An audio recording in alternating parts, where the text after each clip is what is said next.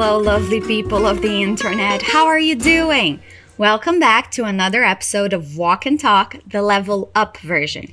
This podcast is perfect for people who have a good understanding of English and want to challenge themselves or practice pronunciation. Either way, I'm happy to have you with me. I'm Livia Pond, but you can call me Liv.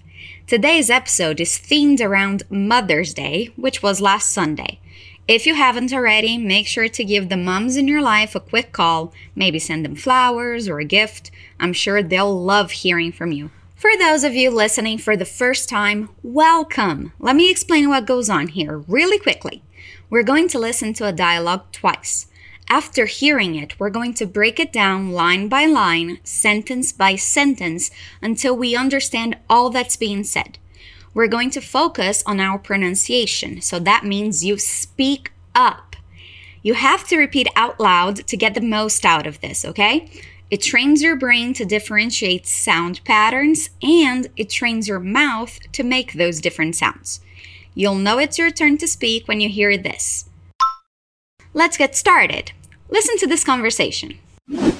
This Sunday is Mother's Day. I thought we could do something together. I'm all ears. How about taking Mom out for brunch? Oh, good idea.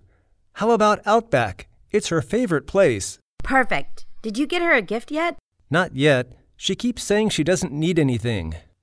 We might have to think outside the box. We can take her to the mall and see if anything catches her eye. It's a date. We heard a couple of different expressions here, so don't worry if you didn't understand it all the first time. Listen one more time. This Sunday is Mother's Day. I thought we could do something together. I'm all ears. How about taking Mom out for brunch? Oh, good idea. How about Outback? It's her favorite place. Perfect. Did you get her a gift yet?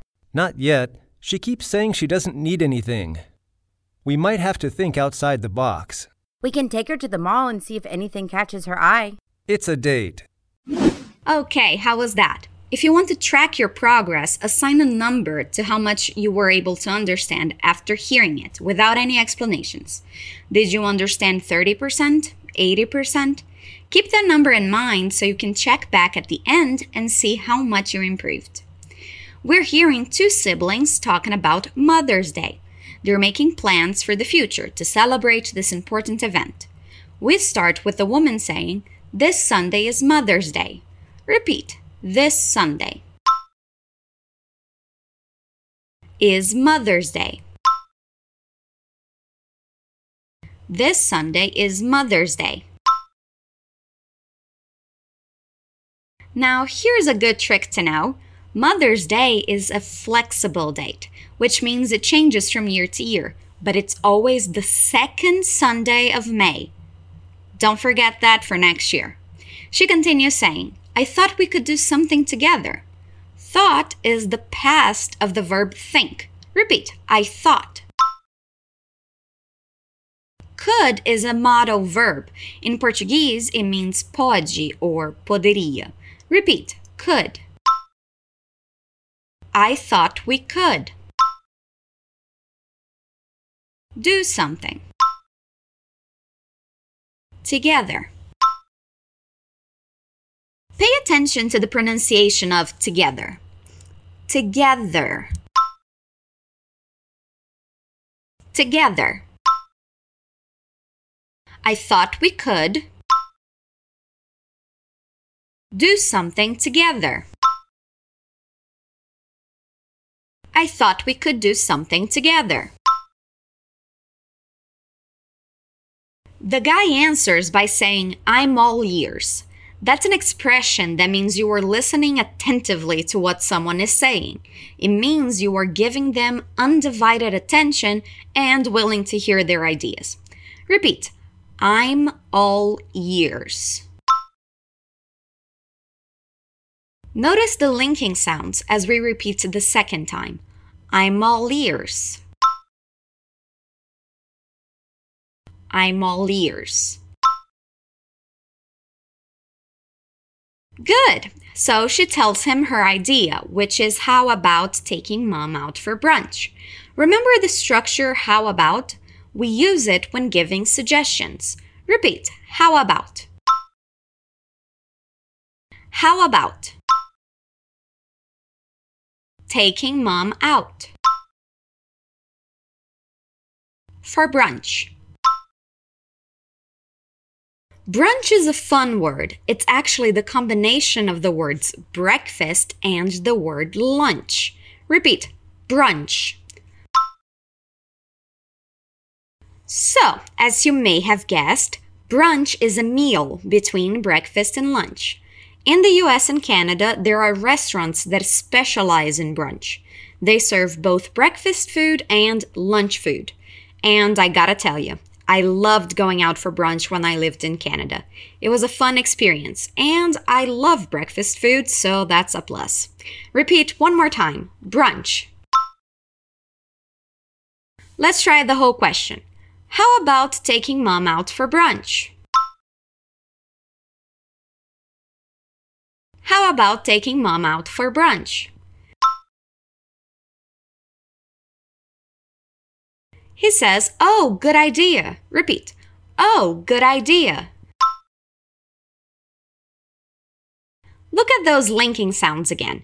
We're connecting the word good and the word idea. Oh, good idea. He's going to use the structure how about here too, because he's going to suggest a restaurant for them to go to. He says, How about Outback? You guys know the Australian chain restaurant, right? Notice the correct pronunciation Outback. Again, Outback. How about Outback?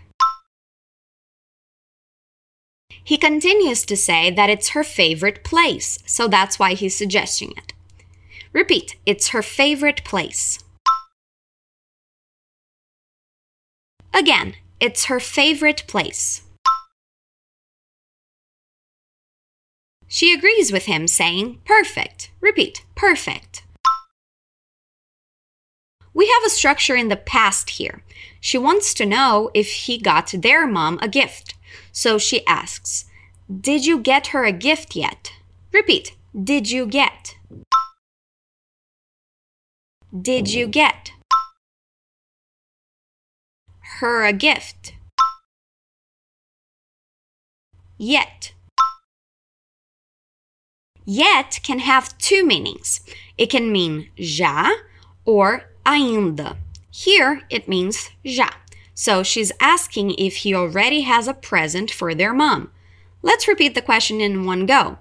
Did you get her a gift yet? I know those linking sounds might be a little tricky, but let's try again. Did you get her a gift yet? He answers with not yet. Like I said, yet can have two meanings. Here it means ainda. So she asked, Você já comprou um presente para ela? And he answers, ainda não. All good? Here's an explanation as to why he didn't get her anything. She keeps saying she doesn't need anything. I don't know about you guys, but that's the standard answer I get from my mom when I ask her what she wants for her birthday or any other celebration. She always says, I don't need anything. It can be very frustrating. What he's saying here is that she's insisting she doesn't need anything. Let's repeat. She she keeps saying she doesn't need anything. She keeps saying she doesn't need anything. She keeps saying she doesn't need anything. We have another modal verb here in this sentence. It's might. Havi calls the modal verbs magical little words. That's because they are indeed very special. They can change the meaning of a verb and sentence, and they don't need any auxiliary verbs like do or be. Repeat might.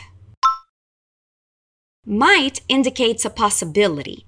The sentence here is we might have to think outside the box. Think outside the box means to be creative, to look for different and new solutions to problems. So it's looking beyond the obvious for alternatives. Let's repeat think outside the box. Think outside the box. Notice those two different TH sounds? If you're curious about it and you want to practice more, check out the last podcast. It was a special for Fluency Week and we worked on pronunciation. Let's continue. We might have to think outside the box. Let's try the whole sentence. We might have to think outside the box.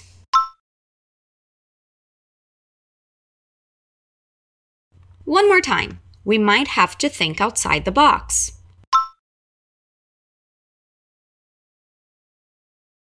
Good job! We're getting to the end of our dialogue, guys. Two more lines to go. How are we doing so far?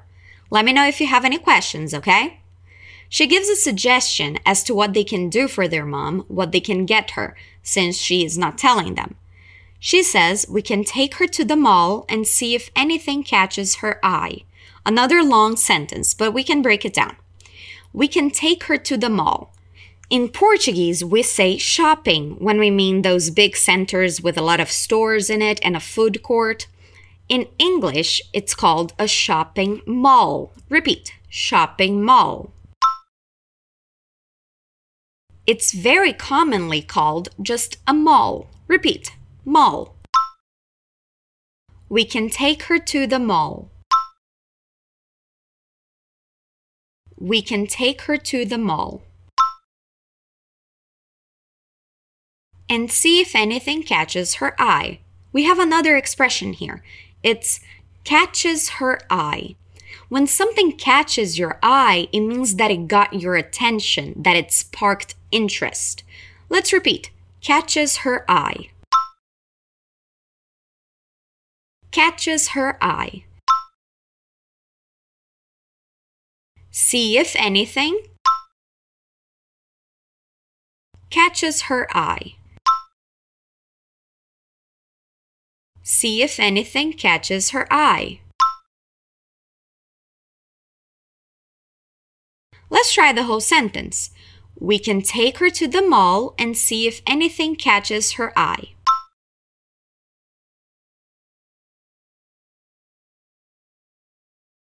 One more time. We can take her to the mall and see if anything catches her eye.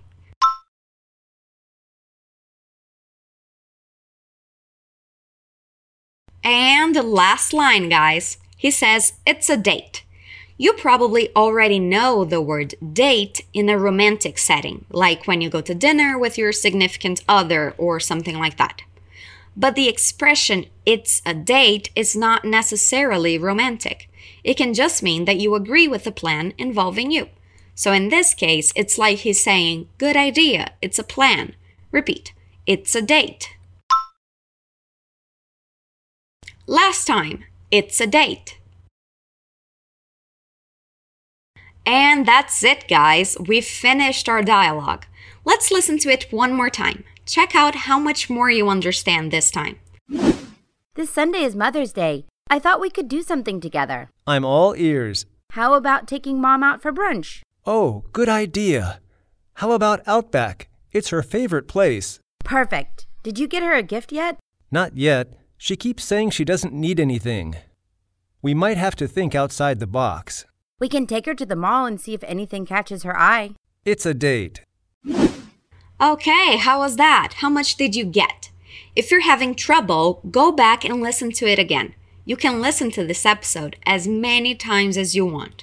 And you can follow it up with the PDF file in the description. You can see the dialogue in writing and explanations to the new expressions and structures we saw here today. We hope you enjoy it. I'll see you next Wednesday for a new episode of Walk and Talk Level Up. Stay awesome.